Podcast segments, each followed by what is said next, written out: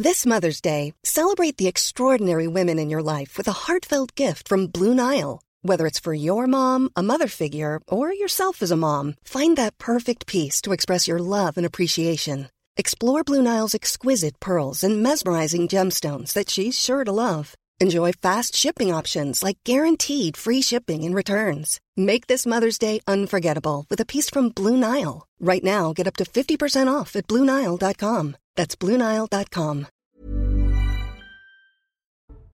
Bonjour à tous et bienvenue sur CNews cet après-midi. Dans un instant, le débat 90 minutes info. Je vous présente les invités, les thèmes dont nous allons euh, parler. Mais avant cela, le rappel des titres avec Mathieu Devez. Bonjour. Un petit-neveu de Brigitte Macron a été agressé hier à Amiens. Il s'agit de Jean-Baptiste Trogneux, patron de la célèbre chocolaterie du même nom. Les faits se sont produits en marge d'une manifestation contre la réforme des retraites. Selon le père de la victime, les agresseurs l'ont frappé à la tête, aux bras et aux jambes. Huit personnes ont été interpellées et placées en garde à vue. Elisabeth Borne s'entretient avec les syndicats pour la première fois depuis la promulgation de la réforme des retraites. La Première ministre reçoit aujourd'hui et demain chacune des cinq organisations représentatives, alors qu'une quatorzième journée de mobilisation est programmée le 6 juin. Enfin, le 76e festival de Cannes s'ouvre ce soir. Le tapis rouge a été posé sur les marches du palais. Pendant deux semaines, il sera particulièrement scruté. L'an dernier, la surprise était venue d'une intervention en direct du président ukrainien. Mais cette année, une autre actualité pourrait s'inviter avec le retour de Johnny Depp. Merci beaucoup. Et au sommaire, nous irons en Meurthe-et-Moselle aujourd'hui avec le choc et la stupeur de ses habitants lorsqu'ils découvrent qu'un homme impliqué dans une fusillade a pas moins de 140 mentions à son casier judiciaire. Écoutez. À Villerue, l'auteur de la fusillade, il est euh, connu 120 fois. Il a 120 mentions au traitement des antécédents judiciaires de la police, notamment euh, des violences, du trafic de stupéfiants, euh, de l'usage d'armes. Les Jeux Olympiques de Paris seront-ils réservés aux très riches ou aux touristes? Les tarifs prohibitifs pour la plupart euh, des épreuves risquent bien de priver une partie de la population de cette fête qui se voulait pourtant ouverte à tous. Et puis, Emmanuel Macron imprime-t-il encore auprès des Français? Hier, il a annoncé 2 milliards d'euros de réduction d'impôts pour la classe moyenne. Est-ce que cela va suffire? Écoutez l'avis de Nadine Morano le président la parole inutile. Euh, j'étais très étonnée de, le voir faire euh, cette, euh, cette, interview avec en fait une volonté de, restaurer son image qu'il s'est très écornée et surtout de faire une annonce bidon. Et voici les invités qui vont m'accompagner tout au long de l'après-midi. Bonjour Sabrina Agresti-Roubache, merci de nous euh, rejoindre. Vous êtes députée Renaissance des Bouches-du-Rhône. À vos côtés, Jean-Claude Dacier. Bonjour Jean-Claude, ravi de vous voir également sur ce plateau, ainsi que Jean Messia. Euh, bienvenue à tous les trois. Nous allons donc euh, parler de ce, dont je, de ce que j'évoquais à l'instant dans le sommaire. Quatre jours seulement après cette fusillade de Villerue faisant cinq blessés, dont trois graves. Un suspect a donc été interpellé en début de semaine. Les habitants de ce quartier n'ont de cesse de déplorer l'insécurité. ils attendent d'ailleurs désespérément un, renfort des forces de l'ordre qu'on leur a promis il y a pourtant plusieurs semaines. Regardez euh, ce que nos équipes ont pu tourner sur le terrain. Reportage Fabrice Elsner, Régine Delfour. De faiblesse, il s'est mis tout seul contre le mur. Guy est encore sous le choc. Après avoir vu un individu blessé lors de la fusillade qui a éclaté aux alentours de 18h30 samedi. Un homme en cagoulé a ouvert le feu dans cette commune de 10 000 habitants. De nombreux tirs ont éclaté à quelques mètres à peine de son café. Et pris de panique, une quinzaine d'habitants est venue se réfugier dans son établissement. Tout le monde hurlait dans tous les sens. Une dame a demandé à ce qu'on appelle les secours immédiatement. Moi, je suis sorti pour voir ce qui se passait et j'ai vu un monsieur qui était qui courait, qui s'est mis euh, le long du mur de, à côté du, café et il avait du sang qui, qui sortait donc de son épaule. Une fusillade certainement liée à des trafics de stupéfiants et une lutte entre deux bandes rivales. Devant ce bâtiment, les stigmates sont encore visibles. Selon cet habitant, le pied de son immeuble s'est transformé en point de deal. Regardez les inscriptions qu'il y a. Ça, c'est fait six mois qu'il est comme ça. Moi, j'en peux plus. Hein. Moi, je suis pratiquement le seul ici à gérer tout. Hein. Une situation devenue insupportable pour ces riverains quand on traverse et qu'on va chercher notre voiture pour partir. Hein. Des fois, moi, je vais avec ma poubelle, je dois passer au milieu d'eux parce qu'ils sont là dans le sas, ils ne bougent pas. Hein. Face à l'insécurité de leur quartier, les habitants espèrent de nombreux renforts de police et de gendarmerie. Jean Messia, vous me pardonnerez cette expression, mais ce sont toujours les mêmes qui trinquent. C'est-à-dire ces pauvres gens-là qui n'ont rien demandé, qui veulent vivre paisiblement et qui sont, ça aurait pu finir en drame. Hein. Déjà, il y a trois blessés graves, et qui demandent juste un peu de quiétude, un peu de renfort policier. Pour l'instant, ça peine à arriver, visiblement. Bah, c'est toujours les mêmes qui trinquent, c'est aussi toujours les mêmes qui trafiquent. Euh, c'est toujours les mêmes profils, c'est toujours les mêmes trajectoires, euh, des trajectoires euh, d'impunité ou en tout cas de sanctions qui arrivent trop tardivement pour casser une trajectoire criminelle. Cet individu, je crois, a son premier fait d'armes, si je puis dire, à 16 ans. à 16 ans, il a, eu, il a écopé d'un petit rappel à la loi, puis il est sorti, il a recommencé. Et donc, évidemment, si vous sanctionnez pas dès le premier fait de manière lourde, bah, vous enclenchez une dynamique délinquante et criminelle qui aboutit à, ce qu'on vient de voir. J'ajoute que lorsque les plus jeunes voient ce type de trajectoire et qu'il n'y a pas d'impunité, ben, c'est un encouragement à renouveler les générations de délinquants et de criminels qui ne sont à aucun moment arrêtés par une quelconque main lourde de la justice républicaine. Voilà. Et enfin, le, dernier problème, évidemment, c'est que, euh, évidemment, j'entends euh, Éric Dupont-Moretti nous expliquer qu'il met plus de moyens, j'entends euh, Gérald Darmanin nous dire qu'il met plus de moyens, mais c'est un puits sans fond, c'est-à-dire que ces trafics sont alimentés à la fois par la demande, mais sont aussi alimentés par l'immigration. Les flux d'immigration qui arrivent, qui sont utilisés en tant que chouf, en tant que guetteur, en tant que dealer. Donc évidemment que les moyens qu'on met en bout de chaîne sont toujours beaucoup plus faibles euh, avec le flux incessant euh, euh, de migrants légaux et illégaux qui viennent alimenter ces trafics, sans compter que la drogue elle-même vient de l'étranger. Donc euh, évidemment, ce problème est un problème international qu'il faut aussi régler de cette façon-là. On va s'intéresser au profil pour le moins euh, compliqué, hein, euh, ça c'est pour être pudique, de cet individu. Mais il y a deux problématiques qui sont soulevées ici, à mon sens, Sabrina Agresti-Roubache. C'est d'abord effectivement le fait que quand vous voyez quelqu'un agir de la sorte en toute impunité, il n'y a aucun élément dissuasif. Et puis l'autre problématique, pardon, mais c'est Gérald Darmanin qui n'a de cesse d'envoyer des CRS en renfort, mais ce sont des renforts éphémères puisqu'ils sont appelés à être volants, comme on dit, c'est-à-dire qu'on les met, on les positionne à un point compliqué, puis on les, on les enlève pour les mettre ailleurs. Non, euh, si vous bah, permettez. C'est plus la norme que, l'exception, quand même. C'était, c'était la norme, et euh, Gérald Darmanin a quand même euh, introduit une nouvelle, si je peux dire, doctrine. Moi, je le vois à Marseille, en tout cas, avec des effectifs pérennes. On a eu 300 policiers en plus à Marseille, 90 qui sont arrivés il n'y a pas très longtemps, deuxième plus grande ville de France. Et vous connaissez euh, euh, les, faits divers euh, dont Marseille se fait parfois et la victime, enfin dont Marseille est la victime. je ne peux pas laisser Jean Messia dire ça parce que si vous résumez les faits de délinquance juste à l'immigration, est-ce que c'est ce que, fait? Si vous l'avez dit. Oui, j'ai dit à la fin. Je n'ai pas résumé à cela, mais c'est une composante. Vous ne pouvez pas l'ignorer. Non, non, non, mais non, non, c'est non. Il a ça n'a rien à voir. Il a dit en bout. Il a dit en bout de chaîne. Non, pas en bout de chaîne. C'est-à-dire que tous les sujets sont mélangés. Oui, oui, mais c'est ça, mais parce que c'est plurifactoriel. Un délinquant, qu'il soit français ou étranger, est un délinquant. Vous avez vu, attendez, vous avez vu l'identité des dix premiers trafiquants de drogue en France? Les vous avez, vu, vous avez eu les noms des dix premiers trafiquants de drogue en France? Je m'intéresse au sujet, je suis marseillaise et je connais le donc, sujet. Donc, vous, ne pouvez pas dire que ça n'a aucun lien avec l'immigration. Non, mais alors vous êtes de mauvaise foi. C'est pas, mais c'est pas, c'est pas l'origine ethnique qui explique le mauvais comportement des gens. C'est l'origine sociale. C'est une réalité en fait. C'est ce que je dis est factuel. Hein. Juste si je, termine juste sur euh, sur pour euh, vous répondre, euh, il a annoncé donc notre ministre de l'Intérieur a annoncé 500 policiers en plus, pas de manière éphémère, de manière pérenne sur les villes moyennes, puisqu'on voit bien que la violence et le trafic s'emparent des villes moyennes. et, l'autre chose, c'est qu'il manque aussi euh, un élément, mais vraiment pour moi fondamental, les consommateurs.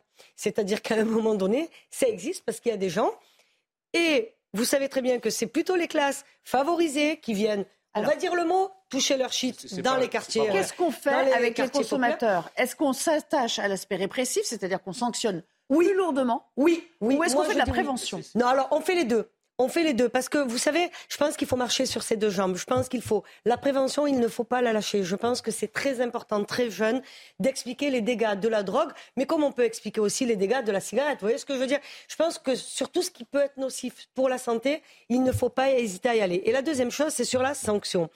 Euh, les AFD, vous voyez, les, amendes forfaitaires délictuelles. Euh, ça fonctionne un peu parce que l'air de rien, ça rappelle aux gens que ce qu'ils font est illégal. Je trouve que c'est une bonne première étape.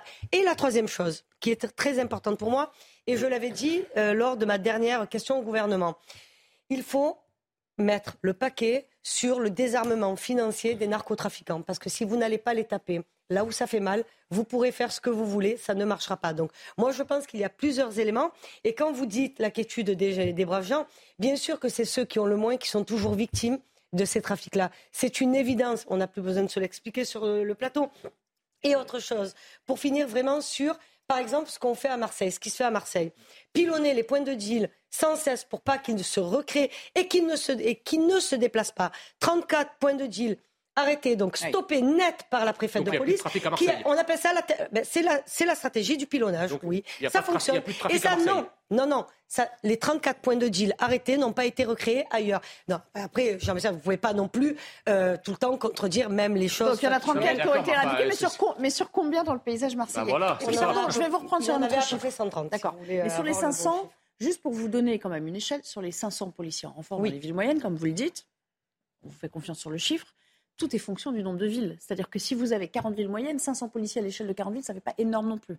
Tout à fait. Donc ça veut dire qu'il faut continuer. Mais sur la LOPMI, moi qui suis donc commissaire au loi et sur la LOPMI, les 15 milliards mis sur la sécurité pendant ce, là pour ce nouveau mm. quinquennat, ça a été voté l'année dernière, juste quand on a été élu. On ne peut pas non plus dire que on, ne fait rien en termes de sécurité. Jean-Claude, je vais vous faire réagir dans un instant, mais on va quand même s'intéresser au profil de cet individu parce que il est un peu euh, particulier en effet. C'est tout sauf anodin quand même. 140 mentions au, casier, c'est un multirécidiviste. 140, 140. 140, oui c'est ça. Ce matin, on avait une représentante policière qui disait 120. on a vérifié. C'est plutôt de l'ordre de 140. C'est ce qu'ont vérifié nos équipes. Regardez, ça commence petit. Et puis évidemment, comme beaucoup avec la petite délinquance, ça finit en grand banditisme. Adrien Spiteri. Depuis ses 16 ans, il multiplie les allers-retours en prison. Né en 1985, Abdelkrim est connu de la police pour 140 faits, condamné des dizaines de fois pour violences aggravées, vol aggravé ou encore détention de stupéfiants. En octobre dernier, il percute un véhicule de la section d'intervention de Metz après un refus d'obtempérer. Il est condamné à de la prison ferme. Libre depuis mi-avril, il est désormais le principal suspect de la fusillade de Villerue, probablement liée à des trafics de stupéfiants. Les enquêteurs cherchent désormais à savoir s'il agit seul. Quatre de ses frères sont connus des autorités. À Metz, sa garde à vue doit se poursuivre jusqu'à mercredi. Et puis écoutez ce que dit Gabriel P. Euh, Attal en, termes de réponse pénale. Il nous dit précisément ce que vous euh, mentionniez tout à l'heure, c'est-à-dire que si euh, la loi sur euh, euh, les peines mm. pour les mineurs avait été applicable au temps de cet individu, on n'en serait peut-être pas là aujourd'hui. J'ai vu que dans le cas de la personne concernée, les premières inscriptions au casier judiciaire, en tout cas les premiers faits, dataient de ses 16 ans. Mm, on a fait une réforme ces dernières années qui me semble très importante, qui est celle du Code de justice des mineurs. Avant, il fallait deux ans, voire trois ans pour juger un mineur était souvent d'ailleurs devenu majeur euh, entre-temps. On a mis en place une réforme pour réduire très fortement les délais, euh, pour passer à six mois euh, maximum. Quand je vois ce type de trajectoire, je me dis toujours, s'il y avait une réponse extrêmement ferme, extrêmement rapide, extrêmement efficace très tôt, peut-être que ça aurait changé cette trajectoire. Deuxième chose, le budget, parce que ça compte quand même et que notre justice, elle a besoin aussi de moyens pour pouvoir répondre rapidement, efficacement. Il n'y a rien de pire qu'une personne qui est interpellée et qui se retrouve le lendemain euh, dans la même rue, sur le même trottoir, dehors, à faire les mêmes choses parce que la justice ne répond pas assez rapidement. Alors, peut-être que oui, peut-être que non aussi, Jean-Claude Dacier. Écoutez, moi j'ai eu déjà l'impression, ou j'ai déjà l'impression d'avoir eu cette conversation une bonne cinquantaine de fois. Au moins. Au moins. Là, les circonstances semblent démontrer, je vais encore être prudent, que petit à petit, la consommation de drogue, le phénomène de la drogue, envahit à peu près toutes les villes de ce pays. C'est la France entière, si ça continue comme ça, euh, qui va être petit à petit soumise donc à la loi des, trafiquants de drogue et à, euh, à leurs adoubés. Euh, ce, qui me, ce qui est inquiétant, c'est pas. Je, suis d'accord avec vous que Darmanin fait le boulot quand même. On peut toujours tout reprocher à tout le monde. il bosse quand même. Il, essaie de trouver du monde pour le mettre. Bon, non, il prend les sujets. Le problème pour moi n'est pas, je termine, le problème pour moi n'est pas Darmanin, il est le garde des Sceaux, il est la politique pénale de ce gouvernement qui est à l'évidence insuffisante. Et je termine vite là-dessus. Gros point d'interrogation. Pourquoi, devant une telle évidence, Merci. le président de la République ne se saisit pas de ce dossier Allez, en une question. C'est ça le question de demain, s'il veut sur les agressions d'élus. contre les élus de la République amène des élus de tous bords, abandonnés par l'État, à la démission. Au nom de mon groupe, je voudrais tout d'abord adresser à ces serviteurs de la République tout mon soutien. Dans ce contexte, j'ai été alerté la semaine dernière par un maire de ma circonscription sur une occupation illégale du domaine public par des forains qui ne sont en aucun cas représentatifs de la profession. Alors que cette commune en accueille toute l'année avec plaisir, ces forains-là se sont accaparés le domaine public, ont volé du courant et menacé un employé municipal. Ils entendaient donner des représentations de sport motorisé sans les autorisations préfectorales. Le maire de Beaucaire, qui entend assurer l'ordre public, a immédiatement saisi la justice en référé pour obtenir leur expulsion. L'audience a eu lieu aujourd'hui, après la bataille. Abandonné par l'État, ce maire qui avait en vain alerté le cabinet du préfet a donc décidé ce week-end d'aller lui-même sur place pour alerter et protéger les habitants. J'étais à ses côtés avec de nombreux élus et agents de la ville, notamment la police municipale. Face au rappel du droit, certains de ces forains ont alors outragé et diffamé le maire, m'ont violenté, ont violenté un agent de la ville et ont commis une tentative d'homicide avec arme par destination, un camion, à l'encontre d'un autre élu.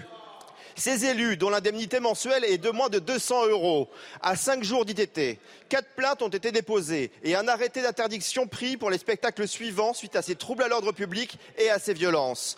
Grâce à la ténacité et au courage du maire, ces spectacles n'ont pas eu lieu. Dans beaucoup d'autres villes, les élus, seuls face aux menaces, abandonnent de peur des représailles. Pour autant, ces délinquants ont indiqué à plusieurs reprises souhaiter en représailles venir à 300 et bloquer la ville jeudi pour la grande foire de l'Ascension. Monsieur le ministre, trouvez-vous admissible de laisser des élus seuls face à ces situations? Comptez-vous, euh, comment comptez-vous gérer en termes de sécurité publique la journée de jeudi dans cette commune? Pourquoi un homme accusé de tentative d'homicide avec arme par destination est-il toujours en liberté mon cher 72 collègue. heures après les faits? La parole est à Monsieur Gérald Darmanin, ministre de l'Intérieur et des Outre-mer. Merci Madame la, Présidente, Mesdames et Messieurs les députés. Monsieur le député, ce qui est bien quelque chose qui nous étonne et qui peut-être aurait pu vous inspirer euh, à la modestie, ce n'est pas d'avoir des mots pour le maire de Saint-Brévin, mais plutôt pour vous excuser du climat par, lequel parfois vous mettez certains élus qui veulent accueillir des personnes immigrées sur leur territoire. Je pense que ça aurait été à la hauteur de votre engagement.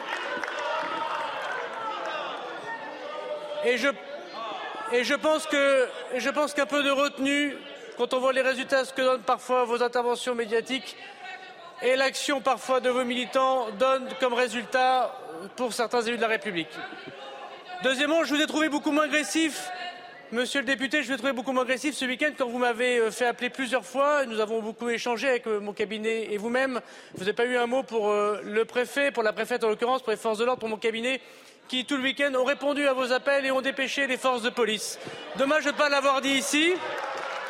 Et je tiens à disposition les échanges épistolaires et textuels que nous avons eus. Si vous souhaitez que le ministre de l'Intérieur gère le ministère de la Justice, en effet, on n'a pas la même conception de la République. Il y a eu un recours, la décision a été donnée, elle sera appliquée. La différence entre vous et nous, c'est qu'on applique le droit de la République. Je vous remercie. Monsieur le ministre, la parole est à Monsieur Julien Bayou pour le groupe écologiste.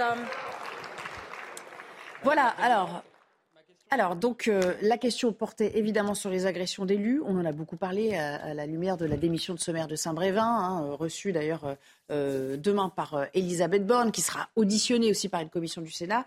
Mais ça soulève beaucoup d'autres questions, parce qu'on a tous entendu parler de cette histoire qui est en train de prendre beaucoup d'ampleur depuis qu'on a appris que Jean-Baptiste Trogneux, qui est un petit-neveu de Brigitte Macron, a été tabassé à Amiens, euh, devant sa chocolaterie, par, euh, par euh, plusieurs hommes et deux femmes. Je crois qu'il y a huit personnes en tout qui ont été interpellées, qui se trouvent toujours en garde à vue.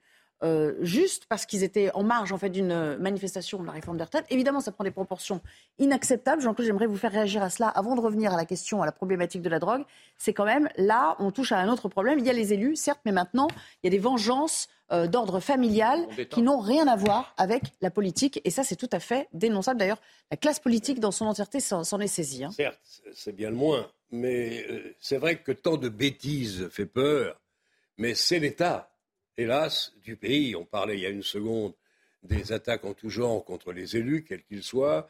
Euh, on parle aussi de la multiplication des incidents avec les trafiquants de drogue, petits ou gros. Le climat général dans ce pays est en train de se détériorer. Ça fait longtemps, hein, ça date pas d'aujourd'hui, mais à une vitesse qui me fait peur.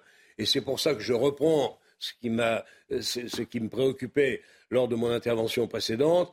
Je ne comprends pas. Encore une fois, je mets Darmanin à part qui fait ce qu'il peut avec les moyens qu'il a.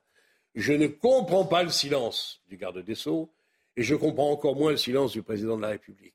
Si ce pays a besoin d'un cap dans un certain nombre de domaines, il y en a un où il a, à l'évidence, besoin d'un discours clair et de décisions qui ne le seraient pas moins. C'est le problème de l'immigration avec toutes ses conséquences, c'est le problème de la justice. Parce que qu'est-ce qui se passe là? Pourquoi on a un gars qui se balade et qui rafale euh, avec son pistolet, euh, avec 140 mentions au CV Parce que la police ne sait pas quoi en faire. Parce qu'il y a une politique pénale qui est ce qu'elle est. Le drame, c'est que la politique pénale en affichage n'est pas celle que l'on vit quand on est truand en bas de l'échelle. Les peines ne sont pas exécutées. Il n'y a pas de place dans les prisons. Pardon, mais au-delà de garde des Sceaux, c'est le juge d'application des peines. Certes, mais enfin, si le, si le garde des Sceaux disait de temps en temps, je reconnais son talent pour augmenter les budgets, tout ça, tout ça c'est bien. Enfin, ça ne va pas suffire. On a un problème gigantesque dans ce pays d'application des peines, d'absence de, de, places de prison pour les truands.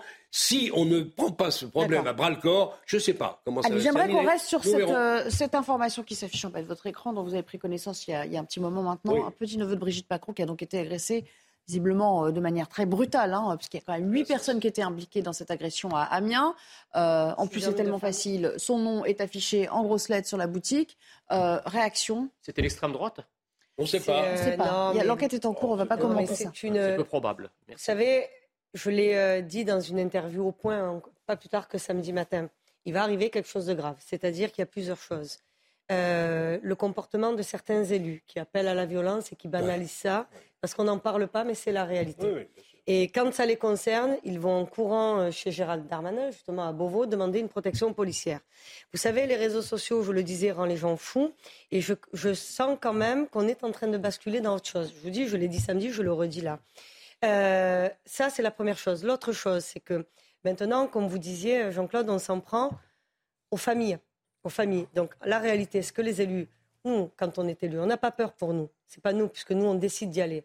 On a peur pour nos familles. On a peur pour nos enfants, pour tout notre cercle familial. Pardon de vous couper, mais c'est ce qui est déjà ce qui est arrivé à Saint-Brévin, puisque c'est absolument. Le, je parle justement, je parle, de je parle du maire, en disant maintenant, quand on n'est pas d'accord avec un maire, quelle que soit la raison pour laquelle on n'est pas d'accord avec lui, il n'y a plus de confrontation, on va dire verbale, de s'énerver. Vous savez, la, colère, quand elle est exprimée dans un cadre démocratique, elle est saine. En revanche, maintenant, on brûle sa maison. On, aurait pu avoir un drame avec des membres de sa famille, lui-même, atteint par l'incendie. Donc, à un moment donné, moi, je pense, et je, je le dis, je, je l'ai lancé, je lance un appel solennel à la justice. À la justice. Il ne faut plus rien laisser passer. Non, mais oui, ben, ça me donne du travail. Eh ben, moi, j'y crois. Moi, je pense qu'il ne faut rien pardonner, rien laisser passer, parce que vous savez, huit personnes qui tapent une seule personne, c'est de la lâcheté. Non, mais vous inquiétez pas, bah on sait le faire, mais le ministre le euh, fait. Et juste pour finir, nous, on est là pour commenter. Allez, merci, merci. Là, là, vous avez un peu étendu votre, votre, temps de parole, si je puis me permettre. Pardon. Euh, et à côté de ça, je me souviens, euh, la semaine dernière, on a passé des témoignages à visage couvert de Black Bloc qui disaient la violence, c'est tout ce qui nous reste quand on ne peut pas se faire entendre. Euh, est-ce que ce discours, ce discours euh, on est d'accord que là, ça va trop loin il faut, il faut le dire avec fermeté, la, violence, toute forme de violence physique, agression, euh, incendie de domicile, quand on s'en prend à des élus, toute forme de violence est condamnable. Je regrette simplement que le système médiatique se soit emparé de cette histoire du maire de Saint-Brévin, mais ils ont raison de le faire. bien sûr que c'est scandaleux. Mais par contre, vous avez des dizaines et des dizaines d'autres élus qui sont agressés, dont les domiciles sont caillassés, dont les voitures sont brûlées, etc. Et on n'en parle pas. Pourquoi? Parce qu'à Saint-Brévin, il y avait un fil à tirer qui était évidemment l'extrême droite, la fameuse extrême droite dont tout le monde parle, mais que personne euh, n'a jamais vu. En tout cas, euh, pas, de la, pas de la manière de ah de l'extrême gauche. Bah en l'occurrence, on en a parlé. On a parlé de cette mère de Bretagne dont la voiture, dont les freins de voiture ont été sectionnés. Oui, nous on en a parlé, mais moi je ne l'ai pas, entendu ailleurs. Je l'ai pas entendu ailleurs. Bon, ça c'est la première chose. La deuxième chose, c'est qu'il faut rappeler quand même que notre pays est ensauvagé. C'est un fait. Et ça n'a rien à voir avec les réseaux sociaux, parce que vous avez des pays où les réseaux sociaux et même les jeux vidéo, etc., tous, tous ceux sur le dos de quoi on met la violence, existent dans d'autres pays sans que ça provoque des sociétés ensauvagées comme les nôtres. La Corée du Sud est bien plus avancée sur les réseaux sociaux et les jeux vidéo. Ils n'ont pas le, le, même degré de violence Ah, et de délinquance et de criminalité que nous. Donc ça n'a rien à voir. En revanche, nous avons un ensauvagement du pays qui est lié effectivement au non-respect de l'autorité. Donc il y a une philosophie, une idéologie politique qui plane sur la France depuis une quarantaine d'années, qui fait de l'autorité presque une notion fasciste. D'accord? Donc ça, on apprend à l'école que chacun fait ce qu'il veut, on ne respecte pas les professeurs, on ne respecte pas la police, on ne respecte pas toute forme d'autorité, on ne respecte pas le père. C'est-à-dire que le nom du père N-O-M est devenu non au père N-O-N. Il n'y a pas de père, c'est une société sans père, donc sans limite et sans autorité. Et enfin, et je reviens aussi là-dessus, si vous, si vous enlevez la composante migratoire de la délinquance et de la criminalité, nous aurions une société beaucoup moins ensauvagée. Je ne dis pas qu'elle ne le serait pas, mais elle le serait dans Non, des proportions beaucoup moins importantes ça, que celles que les. Quand, quand vous avez, plus- vous pouvez quand- pas faire Mais qui, qui- juste un- ils sont Non, mais Nelly. Denac, juste un instant. Qui avait entendu parler de Villerue il y a encore cinq ans? Je suis la violence, issue de la, l'immigration. la non, mais d'accord, mais c'est pas la même. Moi aussi, je suis issu de l'immigration, mais Voilà, vous, donc vous non, savez, mais vous savez très bien que la- l'immigration d'il y a 40 ans, à qui on demandait soit de s'assimiler, soit de partir, c'est plus le cas aujourd'hui. L'immigration d'aujourd'hui, c'est une immigration qui n'est pas choisie par la France, pas plus d'ailleurs que les migrants eux-mêmes ont choisi Ils de faire leur français, l'identité dont française. Vous parlez à Villerue, ils sont français. Non mais attendez, France- tout. le monde est français aujourd'hui. N'importe qui venant de n'importe où peut être Non, français. Il y a une différence entre, être français d'identité comme vous et moi et être Dacier. français de papier, ça n'a rien à voir. Merci, oublions, C'est tu as, tu as- pareil. bon, Non. je- je- les faits te donnent probablement raison sur une partie de la délinquance. Oublions, oublions une seconde cette querelle politique. Il y a à l'heure actuelle une perte du, res- de- du respect Et de de, de l'autorité chacun et c'est de ce que je- l'autorité c'est ce que j'ai dit. pour les dit les maires, pour les policiers, pour tout le monde. Mais vous, tu, tu répètes ce que je dis. Si. Non, mais vous dites pareil, c'est vrai, vous dites pareil. Si. Sauf Oui. que vous n'avez pas le même diagnostic. Non, en mais fait. on n'a pas tout à fait le même diagnostic, sauf que si, encore une fois, le problème ne se règle pas dans des délais rapides, ça veut dire que la justice se donne de moyens, qu'elle applique enfin, juge d'application des peines ou pas, qu'elle applique enfin des peines de prison qui soient exécutées. Si on ne comprend, si on ne construit pas dans l'urgence un certain nombre de places dont nous avons à l'évidence besoin, même ceux qu'on a sont condamnés à Bruxelles, Ouais. vu l'état où elles sont. On est dans une situation calamiteuse, autant au, au- au- au plan de la justice et de la politique pénale, et je n'entends absolument rien, ni de la part du garde des Sceaux, ni de la part du président de la République. Il y a quelque chose de Et je l'ordre trouve quand que même. c'est très préoccupant pour les années qui viennent. ça au syndicat de la magistrature. La sévérité, de- la sévérité n'est pas suffisante. Non, Mais la- non, mais il faut non, commencer non, non. par là. Il y a la, la sévérité, oui, mais ce que disait Gabriel Attal tout à l'heure, le ministre sur justement 15 secondes. Euh, en 15 secondes, euh, le fait que les mineurs soient jugés plus rapidement, justement parce qu'on appelle et tout le monde le demande une sanction Eh, mais immédiate. on verra les effets dans 5 ou 10 Ça ans. et les 10 000 Merci. places de prison. Et n'oubliez pas Allez, que, les, que les prisons, ça dépend des élus locaux La fin de cette première partie, c'est vrai qu'il faut que tout le monde joue le jeu en la matière, ça vous avez raison. Euh, la première partie est terminée, on revient tout à l'heure pour parler des JO. Je ne sais pas si vous avez vos billets pour certaines épreuves des JO 2024. Je regarde à la télé. Eh ben, bonne chance. Et déjà, euh, crédit j'espère que, j'espère que voilà, vous ferez un crédit conso parce que c'est pas du tout euh, à la portée de, de tous et c'est bien dommage. Il va y avoir de des places gratuites. De retour avec vous dans 90 minutes info, dans un petit instant. Le temps de retrouver Mickaël Dorian, c'est l'heure de son JT. Bonjour Mickaël. Bonjour Nelly, bonjour à tous. Et on commence avec cette image. L'Assemblée nationale se lève en soutien au maire de Saint-Brévin-les-Pins, Yannick Morez, contraint de démissionner après avoir été euh, visé par un incendie criminel. Le député Paul Molac a notamment demandé à la Première ministre de mettre euh, en place des solutions pour soutenir et protéger les élus. À noter que plusieurs députés RN et notamment la présidente du groupe Marine Le Pen ont refusé de se lever. Regardez.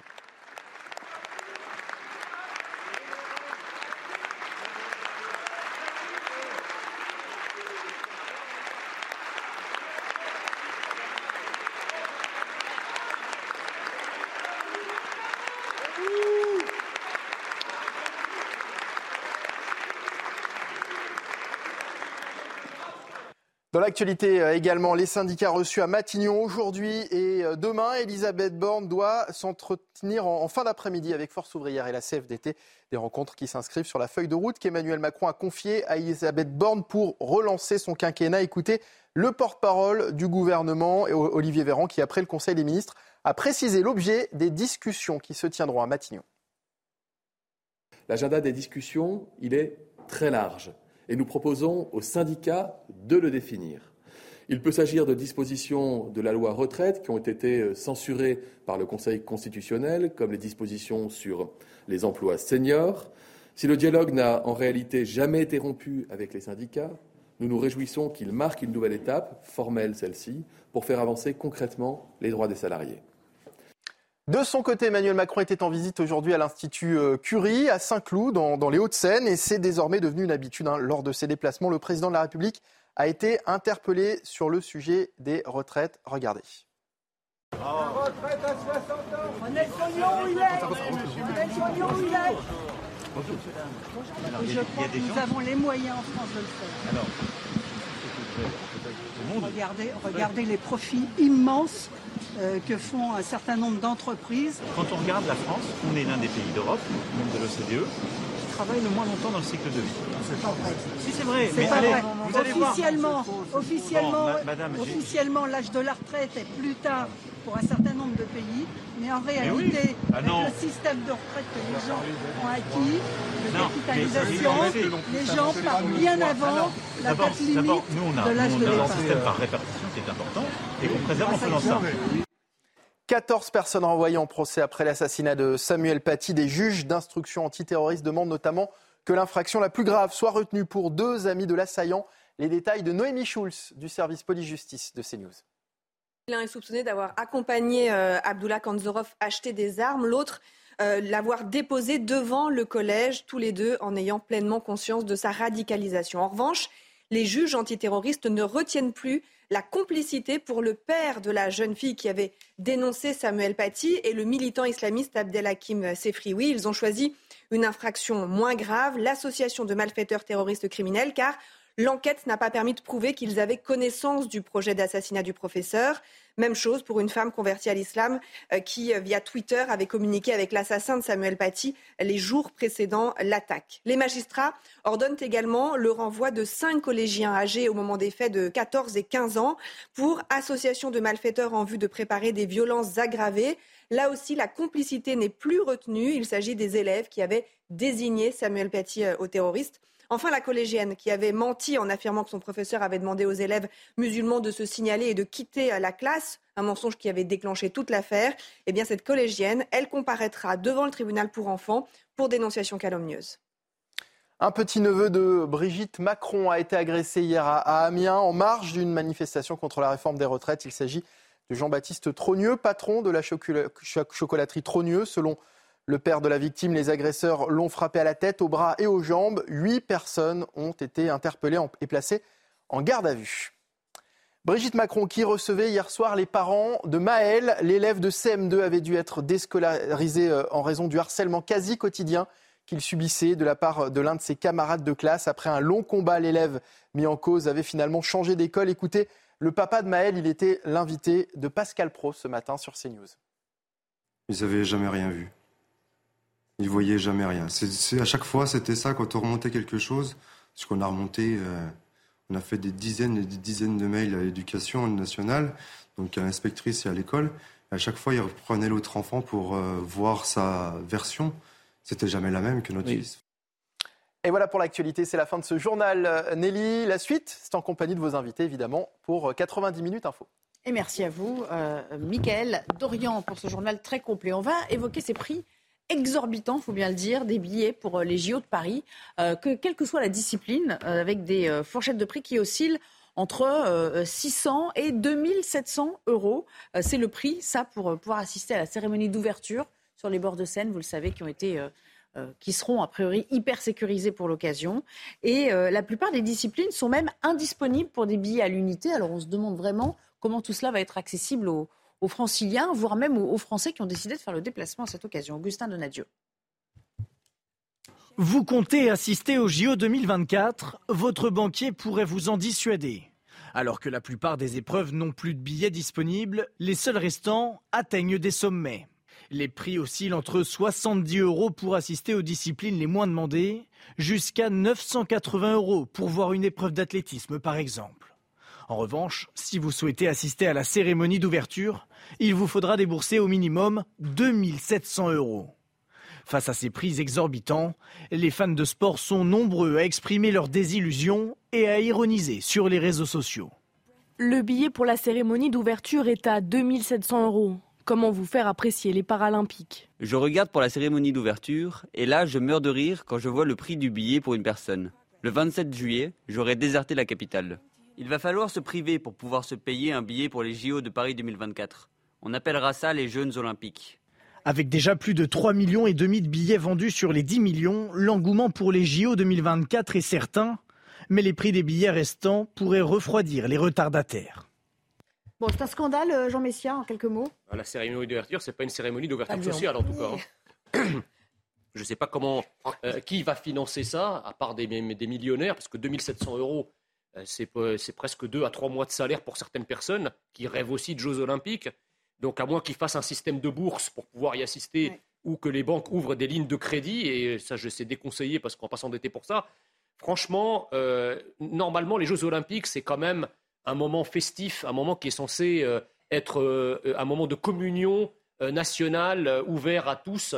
Euh, je ne comprends pas, si- alors que, les tarifs euh, ne soient pas euh, très bas, je le comprends, mais enfin 2700 euros, franchement, excusez-moi. Alors est-ce que par là on veut, on, associe, parce que j'entends souvent aussi les progressistes et, surtout l'extrême gauche nous expliquer que la délinquance et la criminalité a lieu avec la pauvreté. Est-ce qu'on veut exclure les pauvres de ces cérémonies d'ouverture pour avoir la paix?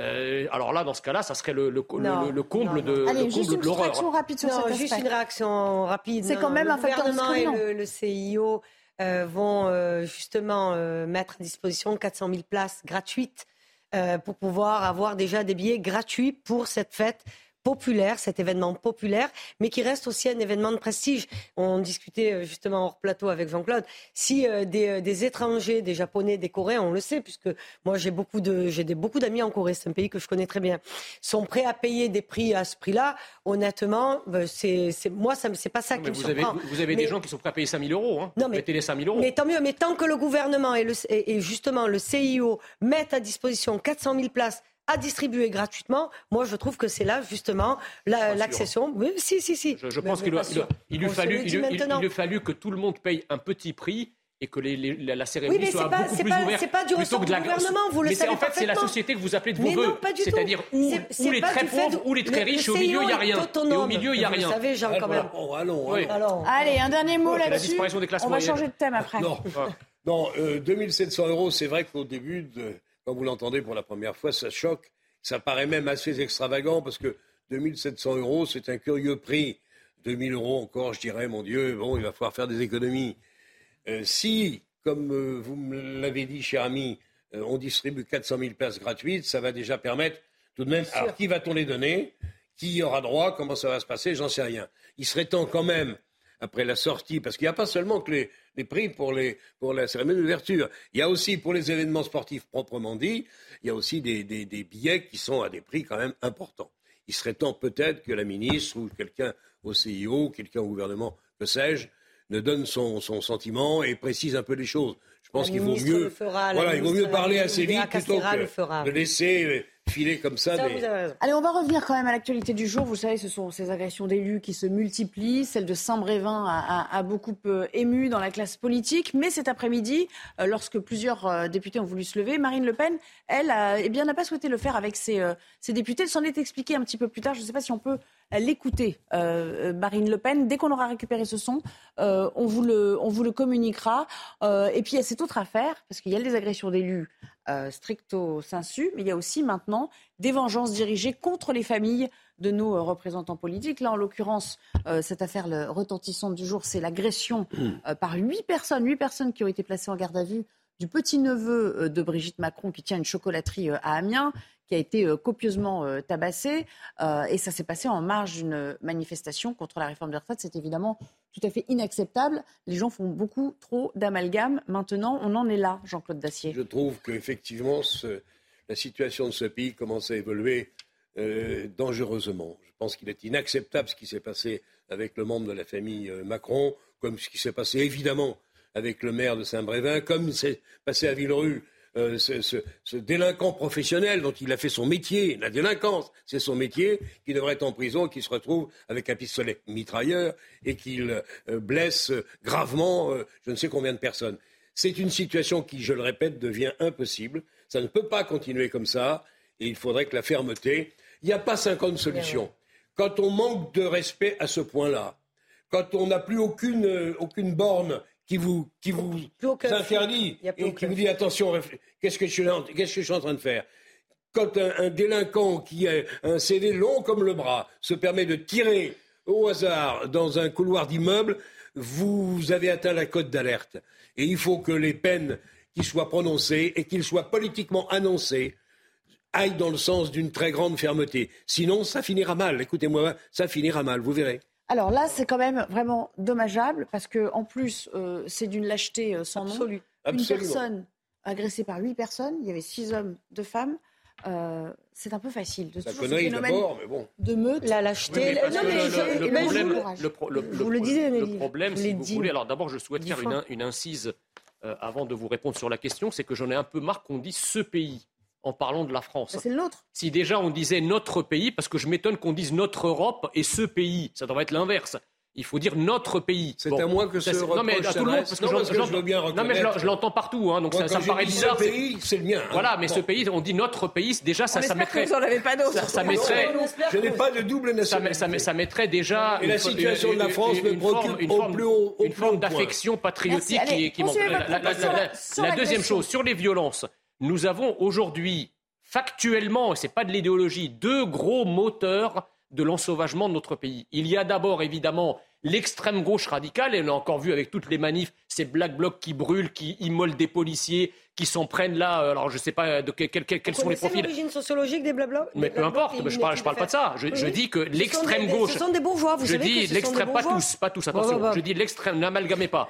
Je dis que Oui, l'extrême gauche radicale est l'un des premiers moteurs de la violence dans notre pays. D'ailleurs, le, le petit-neveu de, euh, de, de Brigitte Macron, huit personnes en marge d'une manifestation. Je ne veux pas faire de, euh, comment dirais-je, parler de ce que je ne connais pas, mais enfin, on, on- on se dessine, si vous voulez, un profil plutôt de, de gauche radicale. Et le deuxième moteur de l'ensauvagement de notre pays, c'est évidemment l'afflux de certaines immigrations, l'afflux de migrants qui continuent à arriver. On a encore eu une année record l'année dernière d'arrivée d'immigration et en France et en Europe.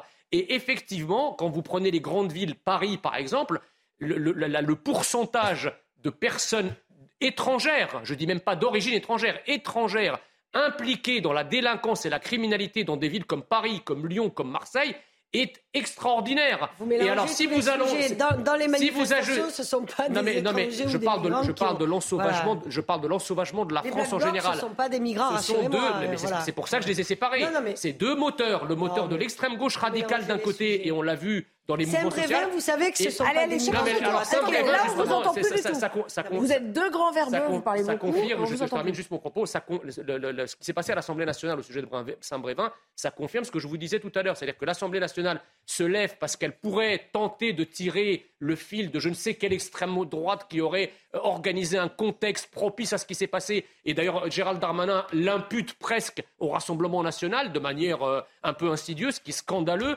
Par contre, les dizaines d'autres élus qui sont agressés euh, par- tous les mois, dont personne ne parle jamais, là, ils n'ont pas le droit à un hommage. Pourquoi? Parce que cet hommage est politique en réalité. Voilà. Non, cet hommage est sincère. Non, vous pouvez pas. c'est- Non, non. faut- Quand pas ils tout seront arrêtés, qu'ils- quel que soit leur camp, je m'en moque. On s'en moque, ouais. Je m'en moque complètement. C'est vrai. Le jour où ils sont Bah, arrêtés pour avoir mis le feu à la maison Voilà. de, me- de Monsieur le maire de, de Et petit-neveu et la les deux voitures, et et puis et tout, et Bah, tout. il faut des pas sanctions qui désormais soient exemplaires. Faut Si pas- on ne le fait pas, Non, mais- je le répète, ça finira mal. Mais Jean-Claude, il ne faut pas des sanctions à géométrie variable. Mais parce que le dis, bien sûr que dans la ma- vous La savez très bien. indépendante, vous le savez, ça. Bien sûr bien. Enfin, elle elle- c'est pas le politique qui Elle n'est les- pas indépendante idéologiquement, Non, on est non, d'accord avec ça. hein. non, non. Elle n'est pas indépendante idéologiquement. Parce ce que quand pas vous avez, un syndicat qui représente entre 35 et 40 des magistrats, si vous voulez, qui considère On est que, dé- déférer devant la justice Oui, enfin. des, des- des- des délinquants dans les manifestations, Oui, quel que soit ce qu'ils ont fait, c'est considéré comme un acte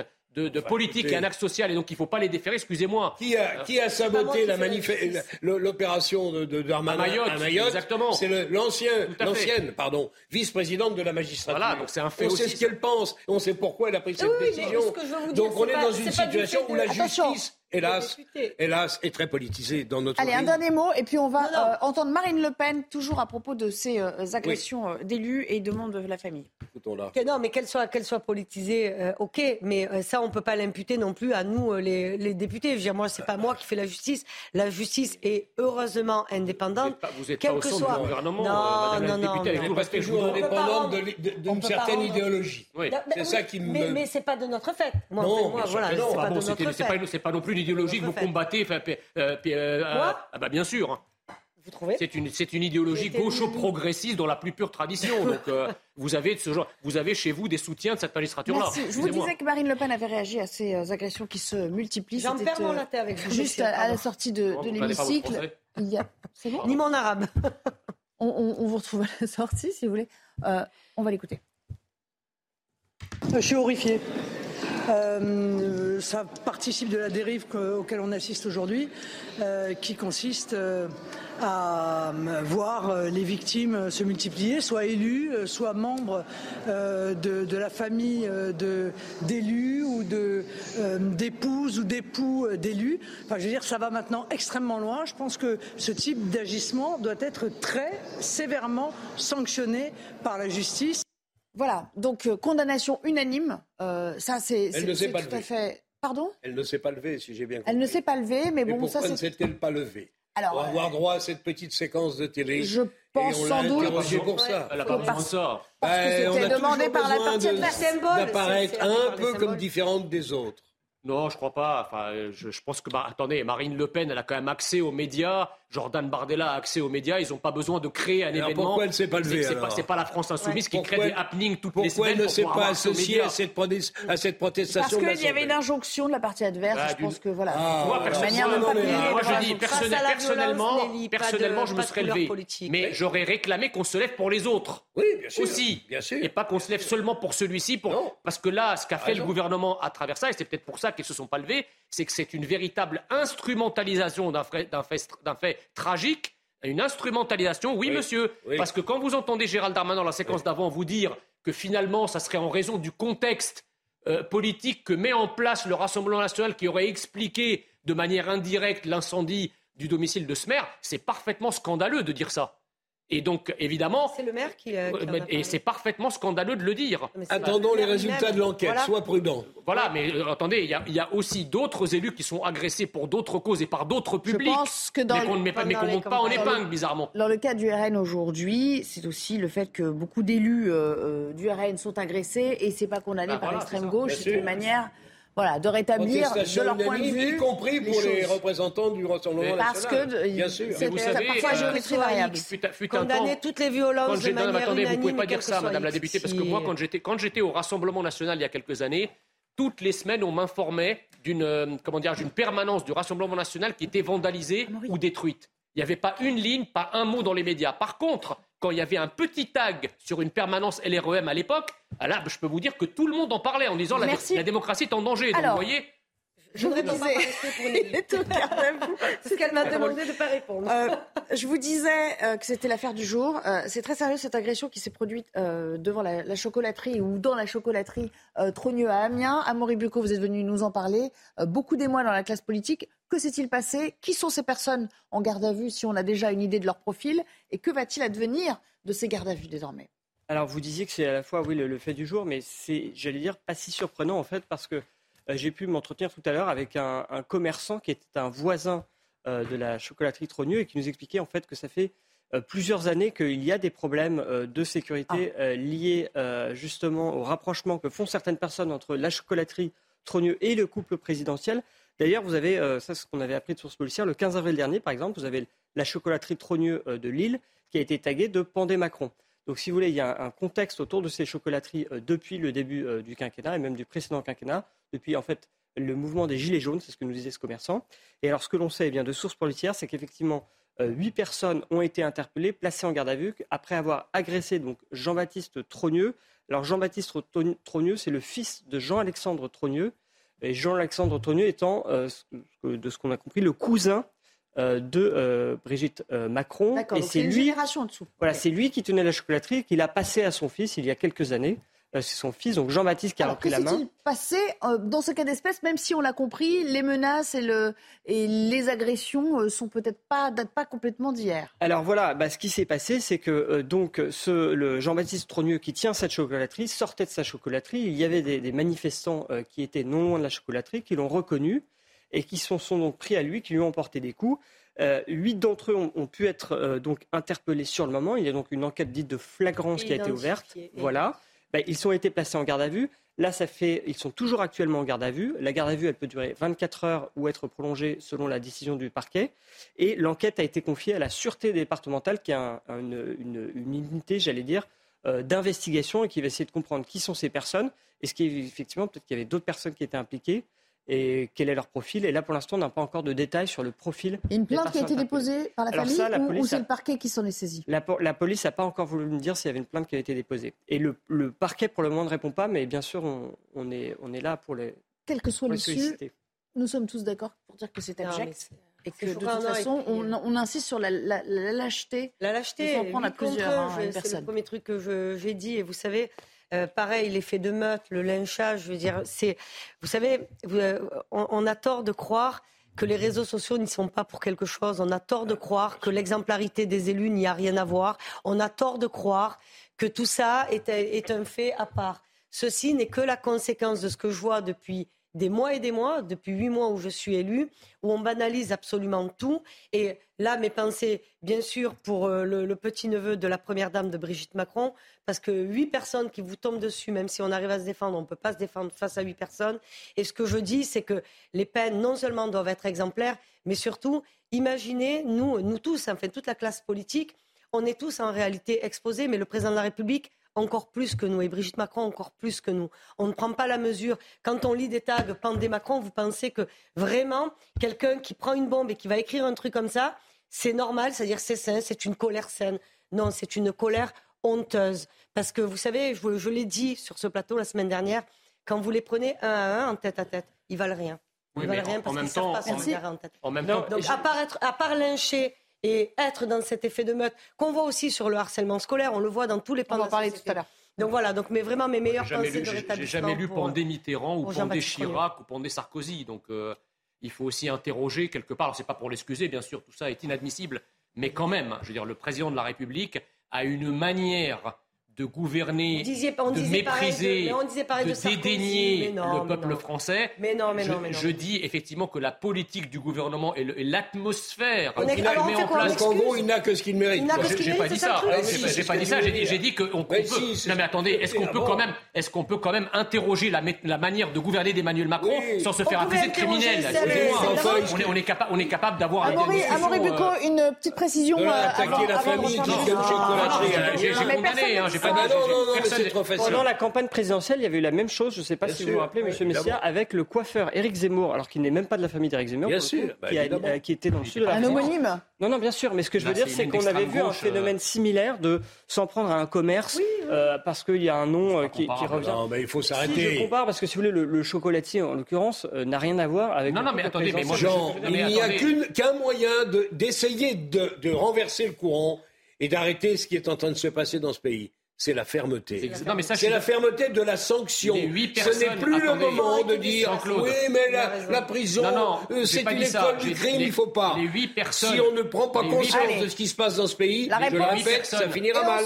les huit personnes qui ont agressé euh, euh, M. Trogneux doivent être sévèrement punies parce que c'est quelque chose qui est inadmissible en République. J'ajoute que ce, ce mode opératoire où on tombe à 25 sur une personne, les Français le vivent tous les jours. Tous les jours, vous avez des attaques de personnes dans toutes les villes de France, soit au couteau, à plusieurs qui s'acharnent sur un individu. et vous parliez, vous parliez des réseaux sociaux, vous, parliez des réseaux sociaux, allumez vos réseaux sociaux et vous verrez des vidéos, des dizaines de vidéos de ce genre dont, les Français anonymes sont victimes tous les jours. Allez, une petite euh, page de pub, c'est comme le ring, vous savez, on s'arrête. Et puis on reprend pour le prochain round. Hein? Vous allez chacun dans votre coin avec votre coach. on revient. On parlera du harcèlement scolaire. Ça aussi, c'est un sujet très sérieux. Merci beaucoup, Amaury, de nous avoir donné toutes ces précisions sur le plan euh, judiciaire. À tout de suite. De retour avec vous, avant de reprendre le débat et de parler de cette actualité euh, politique à l'Assemblée nationale, puisque vous le savez, c'est jour de questions euh, au gouvernement, je propose euh, le rappel des titres, signé Mathieu Devez à nouveau. 14 personnes seront jugées après l'assassinat de Samuel Paty. Les magistrats antiterroristes ont ordonné des procès aux assises pour 8 majeurs et devant le tribunal pour enfants pour 6 adolescents. Le 16 octobre 2020, l'enseignant avait été décapité dans les Yvelines par un réfugié russe d'origine tchétchène. Ce dernier avait ensuite été abattu par la police.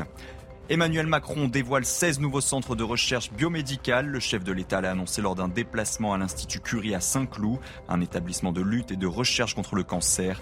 Et dans le détail, ces nouveaux centres sont dédiés à des sujets aussi divers que la gérontologie, les cancers féminins ou les maladies vasculaires cérébrales. Enfin, les compagnies aériennes craignent de nouvelles grèves cet été après un début d'année perturbé par un mouvement social en France. De nouvelles grèves pourraient ruiner les voyages de millions de passagers en Europe. À l'origine de cette menace, les syndicats de contrôleurs aériens. De retour avec vous pour euh, évoquer cette euh, actualité euh, judiciaire hein, également qui est en train de prendre une tournure judiciaire, l'agression euh, du petit-neveu de Brigitte Macron. Ça s'est déroulé il y a quelques jours euh, en marge de la réforme euh, des retraites, enfin d'une manifestation contre la réforme des retraites. Ça s'est passé à Amiens, cette famille dont on sait qu'elle possède plusieurs chocolateries au nom, qui porte le patronyme, hein, le nom de jeune fille de Brigitte Macron, eh bien, son petit-neveu a été agressé en sortant de sa chocolaterie. Huit personnes ont été interpellées, six hommes, deux femmes, toujours placés en garde à vue.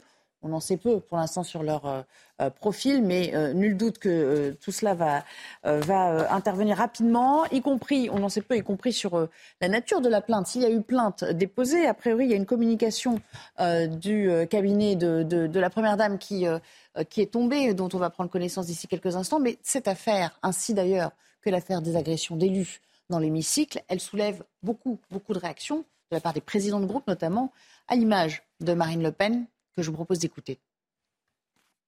Je suis horrifié. Euh, ça participe de la dérive auquel on assiste aujourd'hui, euh, qui consiste euh, à voir les victimes se multiplier, soit élus, soit membres de, la famille d'élus ou d'épouses ou d'époux d'élus. Enfin, je veux dire, ça va maintenant extrêmement loin. Je pense que ce type d'agissement doit être très sévèrement sanctionné par la justice. Réaction, Sabrina réaction. C'est bien que tous les politiques euh, s'emparent de l'affaire, en fait. Ben, disons que c'est une. C'est déjà c'est normal et puis euh, vous imaginez euh, les, dans ce qu'on ce qu'on ressent quand on a quelqu'un de notre famille et puis quand on lit ça dans les journaux et puis quand on le voit des 8, 10 personnes, 15 personnes, 20 personnes qui s'attaquent à une seule personne quelle que soit euh, la, victime, c'est une, c'est des images terrifiantes. Et surtout, ça démontre la, hum, l'extrême violence, mais surtout la, moi je le redis, hein, c'est, un acte immonde de lâcheté. C'est-à-dire s'en prendre à 8 sur une personne, c'est de la lâcheté. Et justement, regardez, ça c'est un extrait du communiqué euh, de Brigitte Macron, puisqu'évidemment c'est son petit-neveu, hein, c'est euh, comme le disait Amaury Bucco, euh, le fils de son, cousin. De son cousin. Donc elle est directement impactée. On imagine aussi la douleur qu'elle a sienne aujourd'hui. Elle dénonce la lâcheté, la bêtise. Et la violence. La violence. Ça, c'est un extrait du communiqué dont on prendra connaissance Jean-Claude Dacier. Inextenso tout à l'heure. Elle a tout, résumé. C'est normal qu'elle monte au créneau. Peut-être qu'il y aura même une plainte déposée au nom de la famille. Hein. Moi, je, moi, je suis sans doute naïf, mais je veux croire que l'affaire de Saint-Brévin, cette dramatique affaire de euh, de, la chocolaterie euh, de Madame euh, la famille Trogneux, ce sera ou ce seront peut-être des marqueurs. Des marqueurs qui vont, je pense, convaincre les responsables de ce pays qu'il est temps de sortir des illusions et que quand on assiste à une telle dégradation du climat général dans le pays, il faut prendre un certain nombre de mesures. Que chacun choisisse son camp.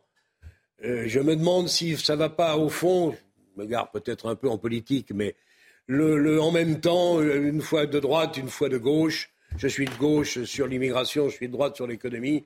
Je pense que si l'heure d'une prise de conscience générale n'a pas sonné et qu'il est temps peut-être sur ces domaines-là, où là, ce, à quoi on assiste aujourd'hui, et la semaine passée, mais depuis en réalité plusieurs mois, est devenu absolument inacceptable. Et j'y adjoins les trafics de drogue en tout genre qui sont en train de gagner toutes les villes de ce pays, pratiquement toutes les villes. ça ne peut pas continuer comme ça, Monsieur le Président de la République. C'est à vous de jouer. Certains réclament, à la manière de peine exemplaire euh, spécifique contre les agresseurs de forces de l'ordre, certains disent qu'il faut la même chose pour les élus. C'est-à-dire qu'il faut créer une sorte de statut ah spécial, un marqueur d'autorité. Mais, même pendant les campagnes. C'est vrai, mais... Bien sûr, pendant les campagnes. les campagnes où j'ai été agressée. alors, je m'adresse d'abord à Jean Messia et puis après je reviendrai vers vous. Jean Messia. Non, mais si vous voulez, ce qui se passe est, tout à fait inadmissible. Et encore une fois, les, gens qui ont euh, perpétré cette agression euh, euh, collectivement doivent être très sévèrement punis individuellement. Ça, il n'y a pas de doute là-dessus. Maintenant, si vous voulez, euh, je me souviens, il y a encore quelque temps, lorsqu'on parlait, on utilisait le mot ensauvagement de la, de la, société, on nous tombait dessus à bras raccourcis en disant mais vous exagérez, euh, euh, ça va pas si mal que ça, etc. je, comment dirais-je, ce que vient de vivre le neveu de Brigitte Macron, encore une fois, il y a des Français par dizaines qui le vivent en permanence. L'ensauvagement a commencé à la base de la société, des Français dont personne, que personne ne connaît, des anonymes qui sont violentés, qui sont tabassés. Il y, a, eu des affaires retentissantes, comme ce chauffeur de bus, Philippe Monguillot, qui, a été, euh, qui est tombé sous les coups euh, de racailles euh, également. Voilà, Donc, si vous voulez, il est temps, là, la violence est en train de monter, on va dire, dans l'échelle sociale et dans l'échelle de responsabilité. Il est temps que ces responsables qui, pendant longtemps, on niait l'état de sauvagerie de notre pays, on niait l'état de, délinquance, de violence, de criminalité. Euh, c'est un peu. C'est l'heure du sursaut et du courage politique. Oui, mais j'espère qu'en goûtant, j'espère qu'en goûtant ce genre d'expérience dramatique, qui encore une fois est vécue par les Français dans leur chair depuis des années, j'espère que cette fois-ci, avec ce qui les touche personnellement, ils vont, ils vont réagir. Merci. Direction l'Assemblée nationale. Bonjour Gauthier Lebray. Alors évidemment, on ne parle que de ça cet après-midi. Il y a l'affaire de Saint-Brévin. Vous allez peut-être nous raconter aussi euh, euh, la séquence où le RN ne s'est pas levé euh, comme le lui enjoignait de le faire la gauche. Et puis surtout, cette histoire, hein, cette agression du petit-neveu de Brigitte Macron dont tout le monde parle avec ce communiqué de Brigitte Macron intervenu à l'instant. Pour l'instant, on n'en a que quelques phrases. Peut-être en avez-vous pris connaissance oui, il vient de tomber à l'instant ce communiqué effectivement de la Première Dame. Brigitte Macron dénonce la lâcheté, la bêtise et la violence des agresseurs de son petit-neveu. Vous avez raison Nelly, ici il y a deux sujets aujourd'hui à l'Assemblée. Déjà euh, dans l'hémicycle, quasiment euh, la moitié des questions portaient euh, sur l'agression contre le domicile et les voitures et contre la personne et sa famille eh bien, du maire de Saint-Brévin. Et effectivement, une nouvelle fois, l'Assemblée nationale a enjoint les députés à se levé euh, pour applaudir le maire de, Saint-Brévin et seulement une partie euh, du groupe RN euh, s'est levé pour applaudir le maire de Saint-Brévin. On se souvient de la polémique la semaine dernière puisque le groupe RN avait refusé de se lever et là Marine Le Pen par exemple ne s'est pas levée. Marine Le Pen qui a condamné hein, très fermement les violences contre le petit-neveu de Brigitte Macron, elle a dit je suis horrifiée. La condamnation est unanime ici évidemment à l'Assemblée de, de, tous les côtés de l'hémicycle. Pour Sandrine Rousseau, on ne touche pas à la famille. Réaction aussi importante par communiqué de François Ruffin, qui est élu de la localité euh, euh, d'Amiens, qui a été à l'école euh, avec Emmanuel Macron et qui a confié qu'il allait acheter ses macarons dans la boulangerie, du, dans la chocolaterie du petit-neveu de Brigitte Macron. Donc évidemment, la condamnation est ici unanime contre l'agression du petit-neveu de Brigitte Macron. Mais après, chacun se renvoie la balle sur le climat de violence. Qui est responsable du climat de violence aujourd'hui en France? Bon, bah, quand vous parlez aux députés de la gauche, c'est le gouvernement et l'extrême droite. Et quand vous parlez à la majorité, ce sont les deux extrêmes. Et quand vous parlez au Rassemblement national, c'est l'extrême gauche. Donc condamnation unanime, c'est très clair, de tous les côtés, de tous les bords euh, d'ici euh, de, l'hémicycle. Mais après, chacun se renvoie la balle sur le climat de violence euh, qui règne dans notre pays et contre les agressions à la fois d'élus et maintenant de proches de la famille présidentielle. Petite question subsidiaire, Gauthier, parce que vous leur parlez aussi hors micro, bien sûr, à, ces élus, à ces députés. Est-ce que cette petite musique sur une sanction exemplaire exemplaire et euh, spécifique aux agresseurs d'élus est en train de prendre dans toutes les familles politiques Alors on sait que demain, la ministre en charge de la ruralité, Dominique Faure, doit eh annoncer un nouveau dispositif pour mieux lutter contre la violence aux, aux, élus avec une meilleure rapidité de prise en charge et de, dialogue entre le, préfet et les autorités de police sur place dans les différentes communes de France. Et oui, il y a sans doute effectivement cette idée qui fait son chemin sur une partie des bancs de l'hémicycle et du côté également de la majorité de sanctions exemplaires contre ceux qui s'en prennent eh bien, à des élus de la République comme à des policiers par exemple. Merci beaucoup et merci à Léo Marcheguet qui est avec vous aujourd'hui à l'Assemblée nationale. Marine Le Pen, qu'on a entendu tout à l'heure, elle a réagi aussi parce que, vous nous le rappeliez et vous allez nous raconter cette séquence, Jean Messia, elle en a été victime, elle aussi, dans sa propre famille. Écoutez-la. Je suis la victime permanente de ce climat de violence politique nourri par l'extrême gauche depuis des années. Je, voulais que je vous rappelle les images de Dijon où euh, des mouvements d'extrême gauche ont cherché à m'empêcher de tenir une conférence de presse, où euh, j'ai reçu des cailloux, des bombes agricoles euh, et où j'ai failli physiquement sortir de là sans être indemne. Donc je veux dire, s'il y a bien quelqu'un qui compatit à ce type de violence, c'est bien moi. Là, elle parle de ses exemples personnels, mais vous nous rappeliez qu'elle aussi, sa famille avait je été visée. enfin, je, je, sais que sa fille avait été agressée il y a quelques années, euh, euh, tard la nuit à Nanterre, en sortant d'un bar, je crois.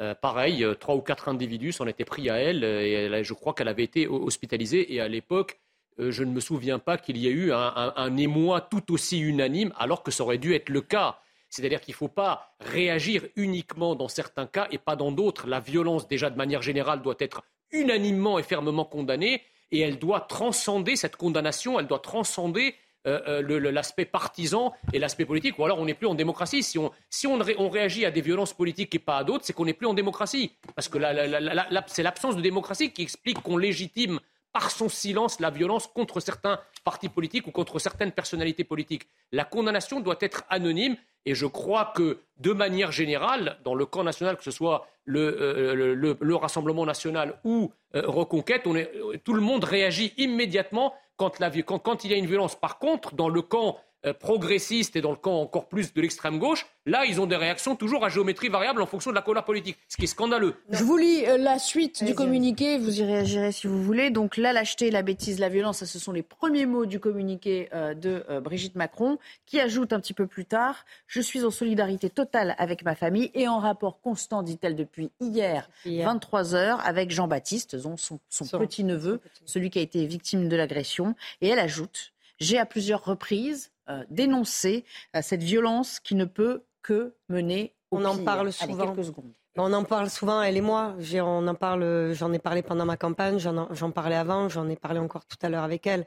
Euh, moi, par contre, je me réjouis d'une chose parce qu'il faut quand même euh, le dire, qui est mes collègues Nupes, donc euh, Ruffin et Rousseau, qui prennent la parole pour condamner. Parce que vous savez, dans ces cas-là, ce qui s'est passé hier est très très grave à plein d'égards parce que, comme pour le maire, comme pour tout, je vous le dis, un coup de trop et c'est la fin. C'est-à-dire que là, on, a dépassé les limites de la limite, de la borne de la limite. Donc là, ça va beaucoup trop loin. Et euh, je me réjouis d'une chose, c'est que au niveau de la classe politique, c'est unanime sur les condamnations euh, de violence. Merci beaucoup. On s'interrompt à nouveau et puis on revient pour euh, évoquer le reste de l'actualité avant de se quitter et laisser la place à Punchline avec Laurence Ferrari d'ici quelques instants. À tout à l'heure. Il y avait 6 millions de téléspectateurs pour regarder Emmanuel Macron euh, lors du euh, JT de euh, TF1 hier, un score assez classique. Alors, quelques annonces à la clé. 2 milliards d'euros de baisse d'impôts d'ici 2027 pour la classe moyenne, ça c'est pour la promesse. Mais écoutez, il y en a une qui est très critique de la méthode, c'est Nazil Morano.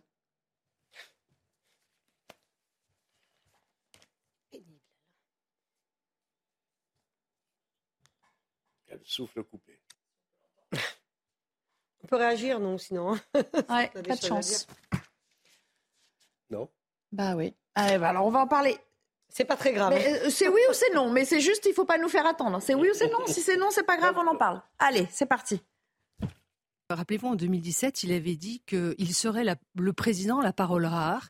Il est devenu le président la parole inutile.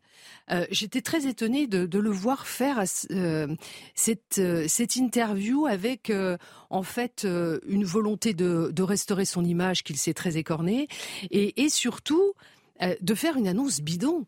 Parce que venir à, à la télé dire aux Français je vais baisser les impôts des classes moyennes euh, de 2 milliards d'euros euh, sans dire euh, comment, sur quel impôt, mais en disant on, va faire ça au cours du quinquennat, je trouve que c'est quand même culotté. Promesse intenable, mensonge bah, quand vous êtes dans un pays avec une dépense publique aussi élevée et euh, une dette qui va atteindre les 3 milliards d'euros, euh, 111% du produit intérieur brut, euh, le déficit public, vous vous dites, mais euh, il, est hors sol total, quoi. Jean-Claude Dacier, c'est une promesse de, de Gascon, c'est des promesses un peu en l'air, c'est ah, des Sur l'affaire des 2 milliards, j'avoue, personne d'ailleurs n'a très bien compris ce qu'il voulait dire. A priori, il y aura 2 milliards, mais d'ici 2027, on a le temps d'en parler. Euh, moi, ce que j'ai observé en revanche, c'est qu'il y avait effectivement euh, plutôt une baisse de la fiscalité pour les classes moyennes. Alors, euh, la moitié des Français, des foyers fiscaux français, ne paient plus d'impôts depuis longtemps. Mais enfin, ceux qui en payaient un peu ont vu leur, fiscalité annuelle baisser de 100, 150, 200, voire un peu plus, avec la, suppression de la taxe d'habitation, la suppression de la, de la redevance télé, etc., etc. Bon, c'est ça qui compte. Mais je suis d'accord avec Laline Marano, les 2 milliards me paraissent un peu lointains et un peu confus. Encore une fois, euh, on verra.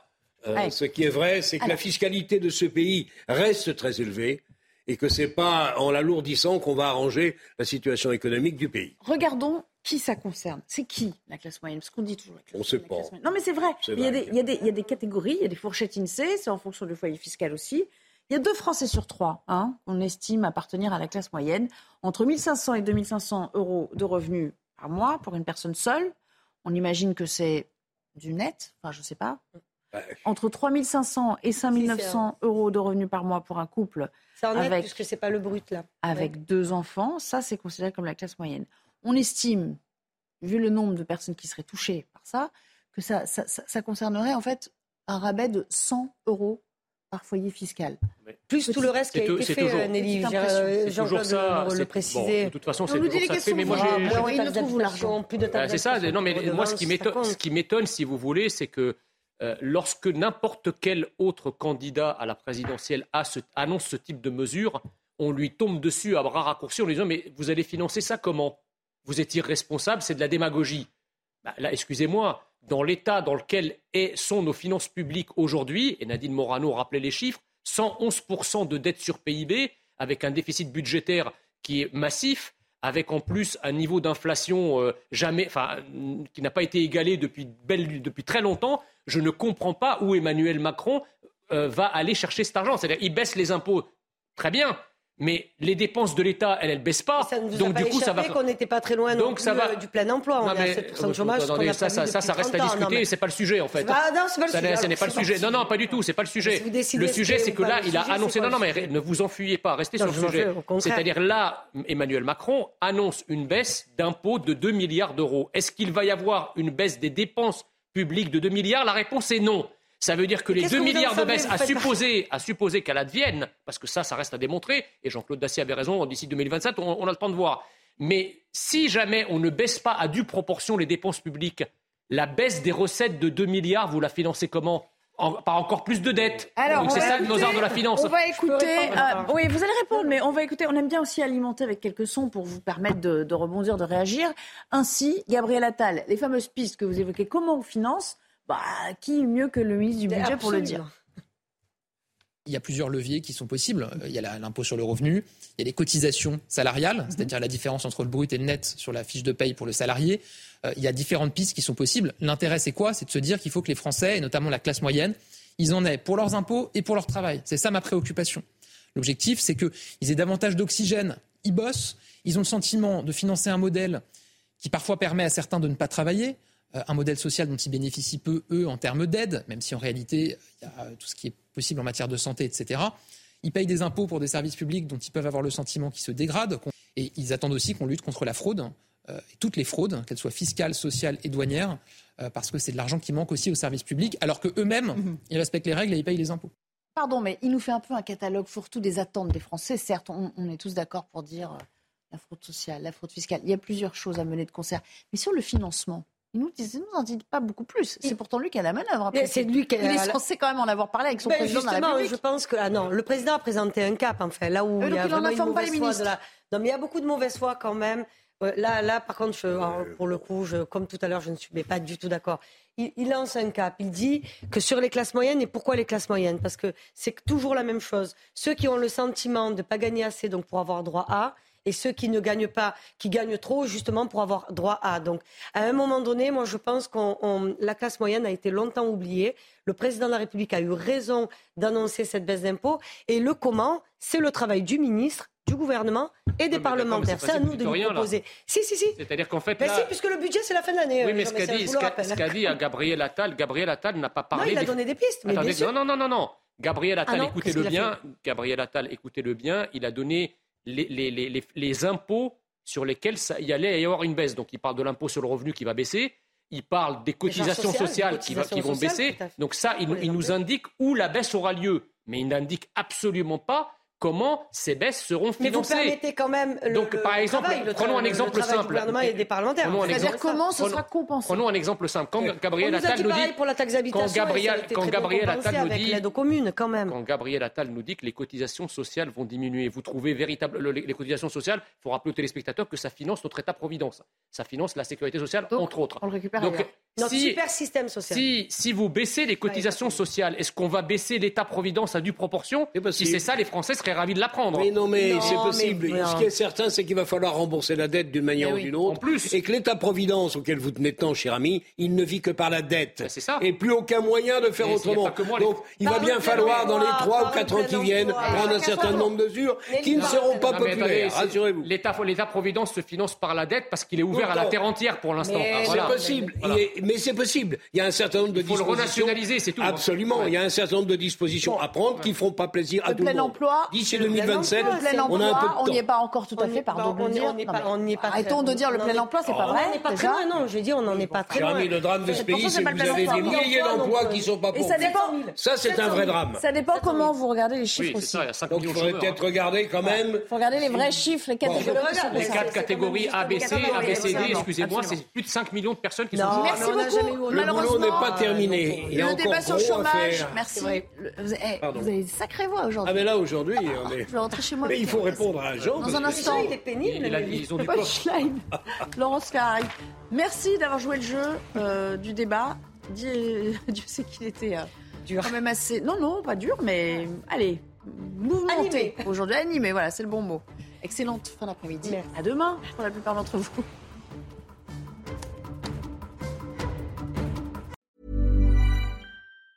Planning for your next trip? Elevate your travel style with Quince. Quince has all the jet setting essentials you'll want for your next getaway, like European linen, premium luggage options, buttery soft Italian leather bags, and so much more. And it's all priced at 50 to 80% less than similar brands. Plus, Quince only works with factories that use safe and ethical manufacturing practices. Pack your bags with high-quality essentials you'll be wearing for vacations to come with Quince. Go to quince.com slash trip for free shipping and 365-day returns.